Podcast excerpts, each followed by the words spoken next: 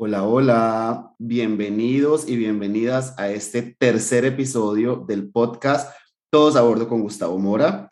El día de hoy tengo una invitada de lujo, tengo el placer y el honor de estar en compañía de Andrea Cardemil desde Chile y vamos a estar conversando de un tema muy frecuente en las familias. ¿Cómo puedo abordar a mi familia con la llegada de un hermanito o hermanita nuevo? Espero que lo disfruten tanto como yo y le saquen el máximo provecho.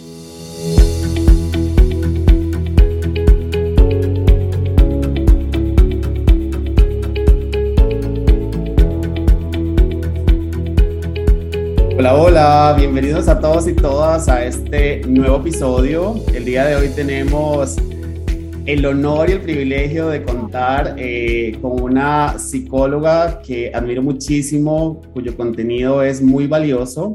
Y vamos a estar conversando de un tema que a mí me parece súper importante y es eh, la llegada de un nuevo hermanito a la familia. ¿Qué cambios pasan? ¿Qué puede ocurrir en el hermanito mayor? ¿Qué desafíos se presentan?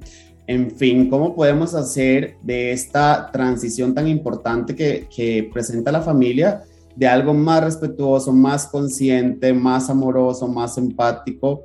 Y pues bueno, entonces eh, le doy la palabra a nuestra invitada para que se presente, nos cuente de su trabajo, nos cuente qué hace y pues bueno, bienvenida Andrea, un gusto tenerte por acá en el podcast Todos a Bordo.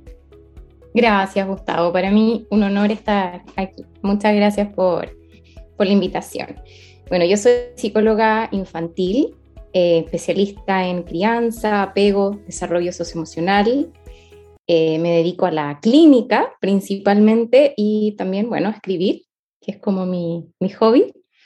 Eh, escribir para los papás y también cuentos para niños. Y estoy formada en terapia juego, Conscious Discipline. Y, eso, lo que puedo contar. Ah, tengo también contar que soy mamá y que tengo tres, tres hijos. Tres hijos. ¿Y sos de Chile? Soy chilena, sí. Sos de Chile. Y pues bueno, Andrea, entonces, este, ¿cómo podrías definir en una palabra quizás, digamos, no sé si desafiante o retadora o compleja o no sé, esa, esa etapa que, presentan muchas familias cuando va a llegar un hermanito nuevo a esa familia? Uf, si tuviera que elegir una sola palabra, yo creo que elegiría cambio. Cambio. Sí, cambio, porque mm, el cambio en sí es un desafío, es algo nuevo, ¿cierto? Que no conocemos, que tenemos que enfrentar. Implica también dejar atrás lo viejo, entonces también implica de alguna manera el duelo. Eh, y, y, también porque muchas veces nos enfocamos mucho en el, en el niño, ¿cierto? Y nos olvidamos de que también es un cambio para nosotros como papás. No es lo mismo ser mamá de uno que ser mamá de dos. Entonces yo creo que cambio es una súper palabra para definir esta gran transición. Claro, claro. Andrea, y es que eh, muchas veces, bueno, eh, planeado, no planeado, pues bueno, viene a ser retador de todas formas, ¿verdad? Porque viene a cambiar toda la dinámica, viene a confrontarnos, a, a, generarnos nuevos retos, a, a, pensar cómo vamos a, movilizar nuestra familia ahora hacia otro lugar, eh, cómo podemos hacer para que nuestro pequeñito, nuestra pequeñita, este, no se sienta desplazado, eh, lo reciba de una manera positiva cómo nosotros como familia también organizamos todo lo que tiene que ver con es que es todo, ¿verdad? O sea, desde la economía hasta los espacios físicos, hasta el tiempo, ¿verdad? Que creo que el tiempo es una de las cosas también más importantes. Este, y entonces, para vos, es igual de eh, desafiante para, para la pareja como tal, o inclusive para la mamá, si es mamá soltera, o para papá, si es papá soltero. Todos, inclusive hasta los niños, se ven eh, de una u otra forma tocados, ¿cierto?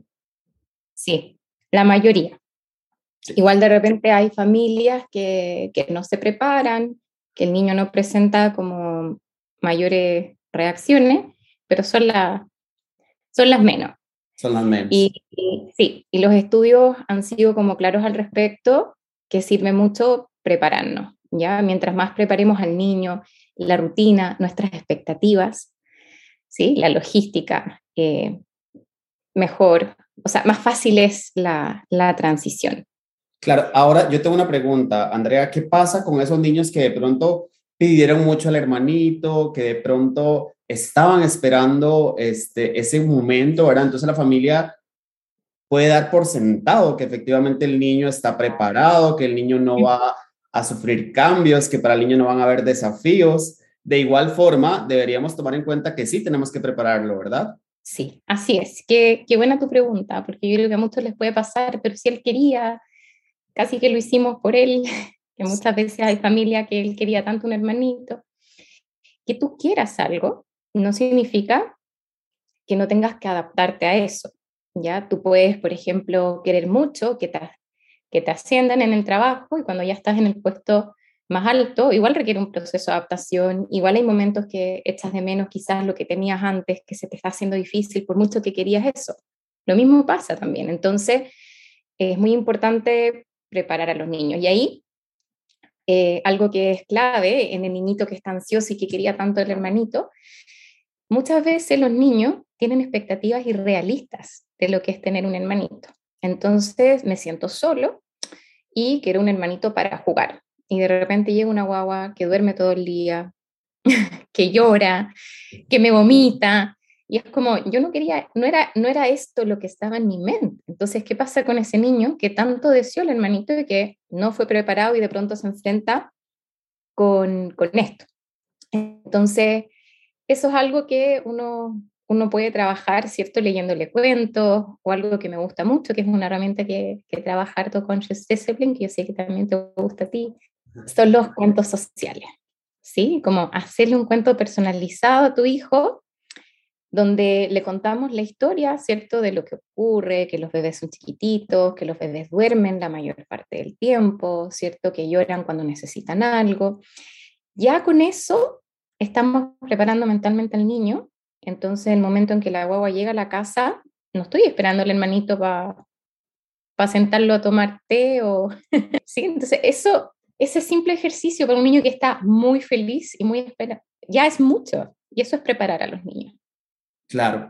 Y, y ahora, Andrea, justamente una seguidora escribía algo y es, la vida no nos prepara para muchas cosas.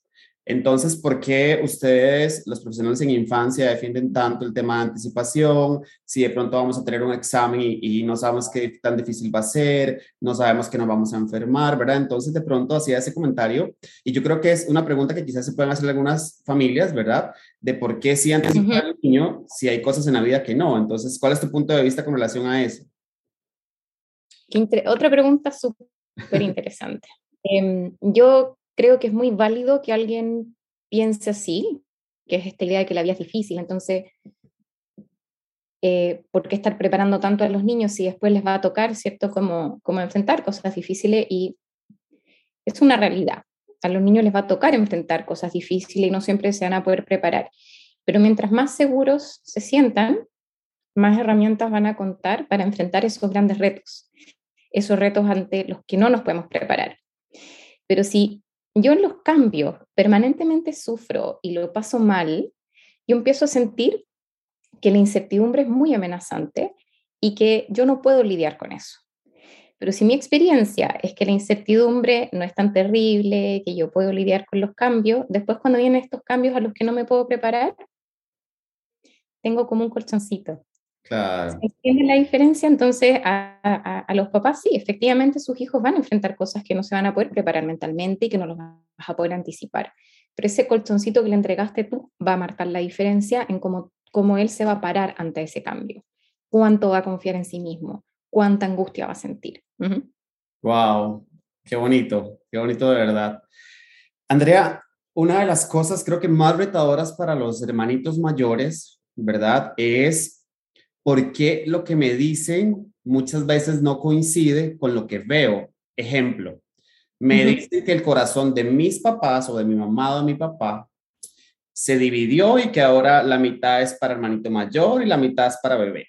Pero yo lo que veo es que cuando llora, lo atienden primero a él, que lo cargan más a él que a mí, o hay más contacto físico con él, conmigo, que yo quizás tengo que compartir con él cosas que son mías. Y así otro montón de ejemplos podría dar de lo que el niño está observando en todo momento y que quizás no le coincide con eso que tanto mis papás o mis cuidadores me dicen constantemente. Claro, porque le dedican más tiempo y los niños son súper concretos. Entonces me hace sentido que un niño pueda pensar, pueda pensarlo así. Ahí lo que nosotros tenemos que hacer es ayudar al niño como a entender que el hermano necesita más tiempo y más cuidado. Y yo creo que los papás tienden a hacer eso, pero eh, cometen un gran error y es partir con la explicación antes de ayudar al niño con la emoción que siente por eso.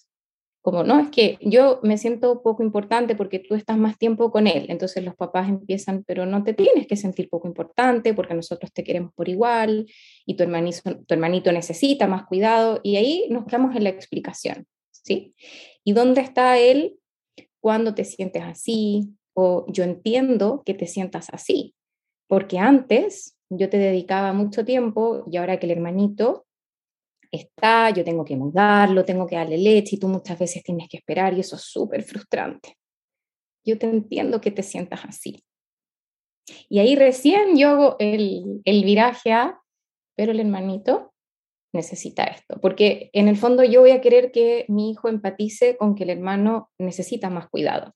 Y para eso tengo que partir por empatizar con él. Y además de eso, también los papás que nos están escuchando, un poco entender, que yo lo planteo en mi libro, Crecer entre hermanos, que hay una meta del proceso de adaptación. Y esta meta que tienen que conquistar los niños idealmente es, mis papás me siguen queriendo igual que antes, solo que ahora tienen menos tiempo porque hay un hermanito. Y para poder llegar a esa meta, además de que empaticen conmigo en lo frustrante que puede ser tener que esperar o tener que compartir a mamá y papá, yo necesito sentirme seguro. Entonces, algo que los papás no van a poder solucionar solo con una explicación. Es la empatía, la explicación en el momento, pero son otras cosas también. Es lo que yo voy haciendo en el, en, el día a día con, con, ese niño para que finalmente diga, si ¿sabéis qué? Mi papá mi mamá ahora tienen menos tiempo, pero me siguen queriendo igual. Esa es nuestra gran meta. Y bueno, y tremenda meta. Y tremenda meta. Entonces ahí, lo, ahí yo creo que lo desafiante, Gustavo, es justamente, em, bueno, ¿dónde me estoy jugando yo que mi hijo realmente se siga sintiendo querido? Cuando presenta una conducta disruptiva, ¿ya? Que son muy comunes ante la llegada del hermanito. Entonces yo estoy haciendo dormir al hermanito y grita, y claro, la respuesta automática de pronto es, pero ¿cómo se te ocurre gritar? Ándate para tu pieza, estoy durmiendo el hermanito. ¿Ya? Y ahí es como, claro, a mí me aíslan y están con mi hermanito así, cuando en verdad lo que probablemente le pasó a ese niño es que me vio con el hermanito en brazo, no le gustó verme con el hermanito en brazo y gritó. Yo no estoy diciendo que gritar esté bien y que no vamos a establecer límites, pero mira qué diferente es que a ti te ayuden a entender qué te pasa y que digan, como no te gustó verme con tu hermanito en brazo, te dio rabia y, y por eso gritaste.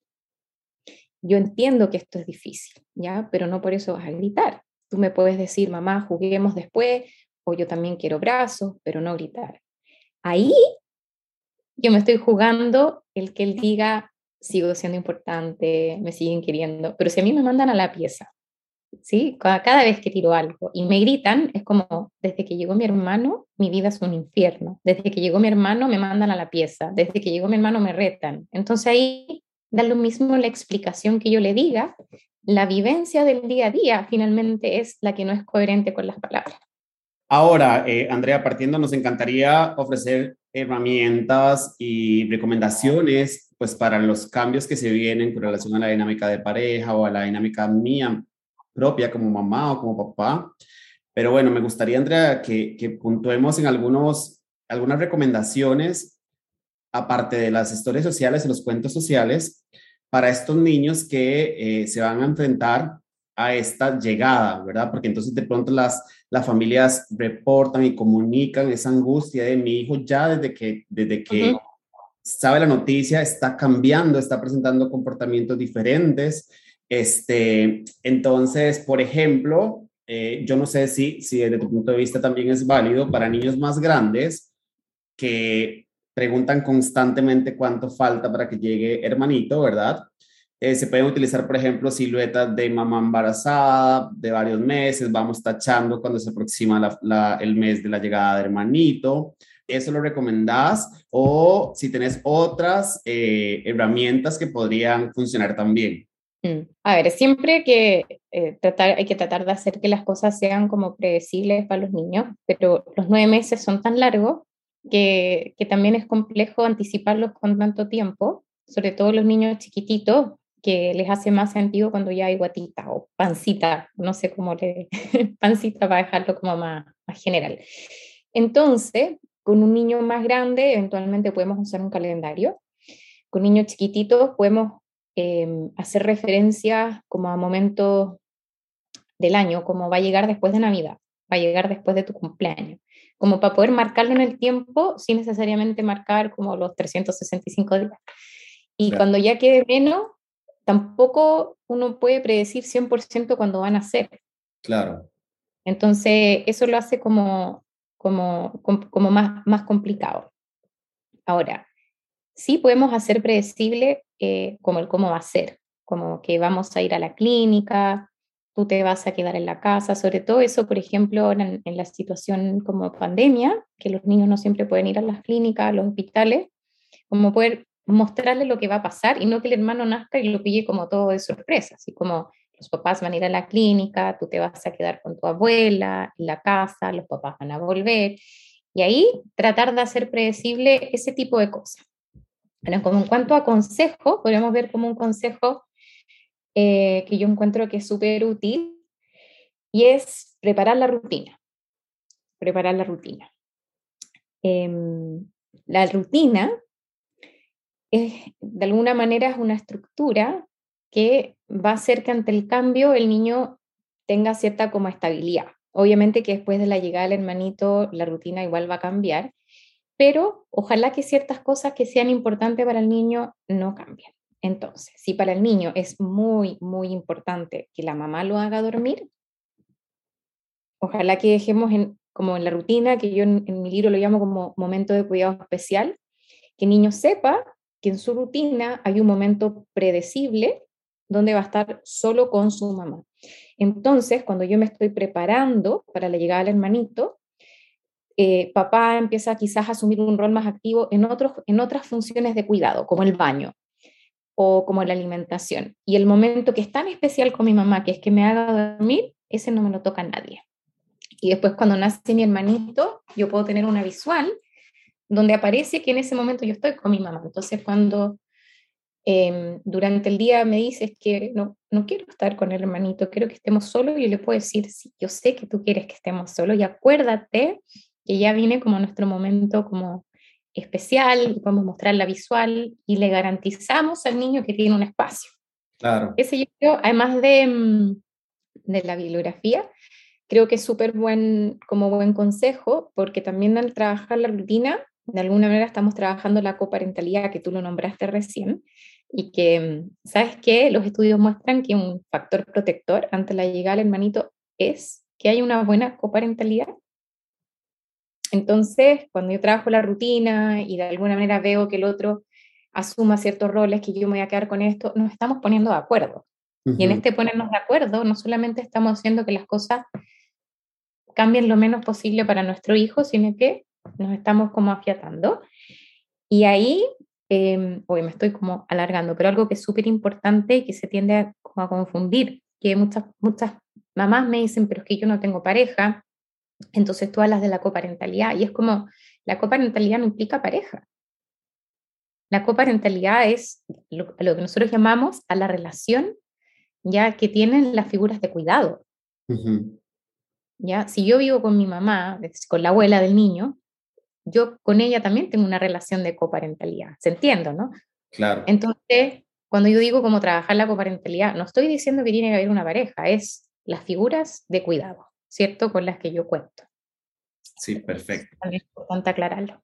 Es, es tan poquito el tiempo, Andrea, ya, ya pasaron 20 minutos, yo creo que las familias este, se llevan como, yo creo que, que más bien mi objetivo con este podcast es que las familias eh, encuentren herramientas que las inviten a profundizar temas, que las movilicen hacia eh, entender que esto es desafiante, que esto reta, pero que podemos hacerlo de forma distinta, quizás como lo hicieron con nosotros si tuvimos hermanitos. Entonces, eh, me encantaría que antes de cerrar, eh, nos des un mensaje final de, este, de esta transición, ¿verdad? Eh, tan compleja para muchas familias, que es la llegada de un hermanito nuevo.